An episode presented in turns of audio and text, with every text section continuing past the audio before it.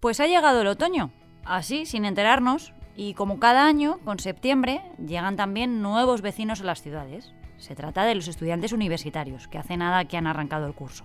Algunos empiezan una carrera lejos de su casa y se enfrentan a un problemón que se va complicando cada año, encontrar piso de estudiante. La alegría inicial de la independencia pronto pasa por la cruda realidad de los altos precios de alquiler y la escasa oferta de viviendas adecuadas problemas a los que hay que sumar las altas exigencias que los propietarios imponen para firmar los contratos de arrendamiento.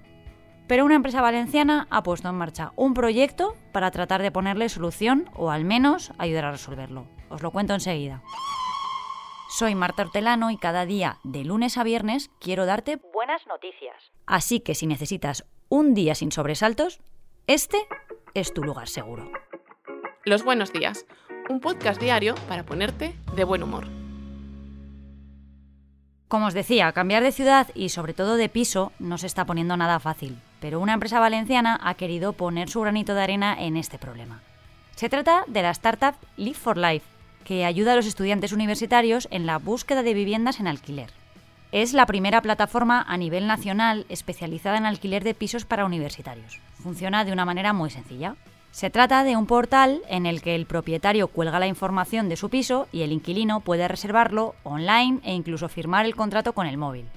La idea la tuvo su creador, Alejandro Añaños, cuando se trasladó a Valencia a estudiar junto con sus amigos. Al llegar a la ciudad se encontró con que muchos de los pisos para los que habían concertado una visita ya estaban alquilados o no se querían arriesgar a alquilar un piso a jóvenes sin nómina. Con esto en mente y tras varias experiencias profesionales vinculadas a este sector, decidió emprender y lanzar esta startup que ya ha pasado por programas de aceleración como Ideas de la Politécnica, por Lanzadera o por el programa del Banco Santander. Ahora, como ellos mismos se definen, son el principal actor de alquileres universitarios en Valencia.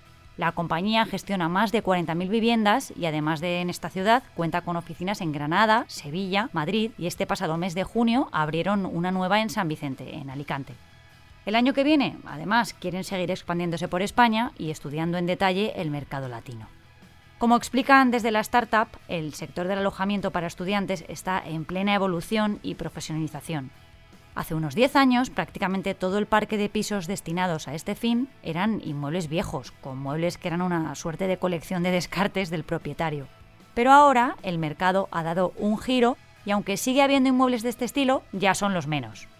De momento, parece que la idea está ayudando a resolver un problema crucial para los jóvenes universitarios, así que todo lo que ayude a dar pasos en el acceso a la vivienda, pues bienvenido sea. Creo que ya lo he dicho más veces por aquí, me flipan los mapas. Es que me encanta, me encanta lo que esconden, las curiosidades que enseñan, las cosas tan distintas que aparecen. De hecho, tengo bastantes libros de mapas raros, no sé, es que me parecen muy chulos. Pues este verano he descubierto una web especializada en recopilar datos y representarlos en mapas e infografías que me ha tenido horas trasteando en las informaciones de países súper diferentes. Se llama Information is Beautiful y hace una semana presentó un nuevo mapa en el que muestra las características en las que destacan los países del mundo. Algo así como cosas buenas que nos definen y cosas malas. La suerte ha estado muy repartida, pero en lo que a nosotros nos toca, España ha sido protagonista de buenas noticias en diferentes áreas, por eso lo traigo. Según el informe, nuestro país ha sido elegido como el mejor del mundo en lo que respecta a la tolerancia con las personas LGTBIQ. Otras áreas en las que España ha destacado, según estos datos, ha sido en la limpieza de las playas y en el gasto en bares per cápita. Qué curioso, ¿eh? Si nos fijamos en los resultados que dejan otros países, encontramos también cosas muy relevantes. Estados Unidos lidera el envío de correos de spam, mientras que los griegos destacan por ser los mayores consumidores de queso. Irlanda es reconocida por sus buenas condiciones laborales, lo que viene a reflejar una preocupación por el bienestar de sus trabajadores. Y México sobresale en la producción de limones. Buah, a mí me encantan los limones. En Ecuador destaca su rica biodiversidad. Venezuela es el líder mundial en producción de petróleo a precios económicos, mientras que Colombia lo hace por la felicidad de su población. Y mira, un país que va en sintonía con este podcast. Paraguay es considerado el país más positivo, lo que refleja un alto grado de satisfacción y optimismo entre sus ciudadanos. Yo he estado, ¿eh? Así que algo se me habrá pegado. Pero también hay datos negativos que no se pueden pasar por alto.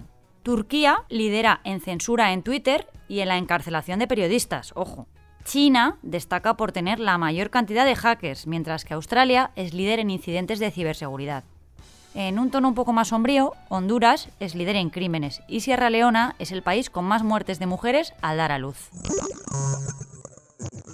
Las farmacias me encantan, me parecen un paraíso, la verdad. Primero, porque son los espacios en los que nos venden los medicamentos que nos ayudan a curarnos de enfermedades y a quitarnos esos dolorcillos más comunes. Pero sobre todo, por sus estanterías de productos dermocosméticos, yo ahí me pierdo. Aunque lo mejor que tienen las boticas son las personas que las atienden, que siempre son majísimas. Así que hoy, 25 de septiembre, se celebra el Día Mundial del Farmacéutico. El objetivo de esta celebración es el de promover y apoyar el papel que tienen estos profesionales en la prevención de enfermedades, la promoción de la salud y el seguimiento de tratamientos a nivel mundial. Así que hoy cerramos este episodio rindiéndoles homenaje, a ver si nos cae alguna crema. Ale, os dejo, que me voy a mirar unos mapas. Mañana, más. Muchas gracias por escucharnos y gracias a ti, Marta. Que va, un placer. Recuerda que si te ocurre algo bueno y quieres contárnoslo, puedes escribir a losbuenosdías@lasprovincias.es. Este podcast ha sido escrito por Marta Hortelano, la edición es de Amalia Yusta y Paco Sánchez, el diseño sonoro es de Rodrigo Ortiz de Zarate y la producción de Miquel Abastida y Tamara Villena.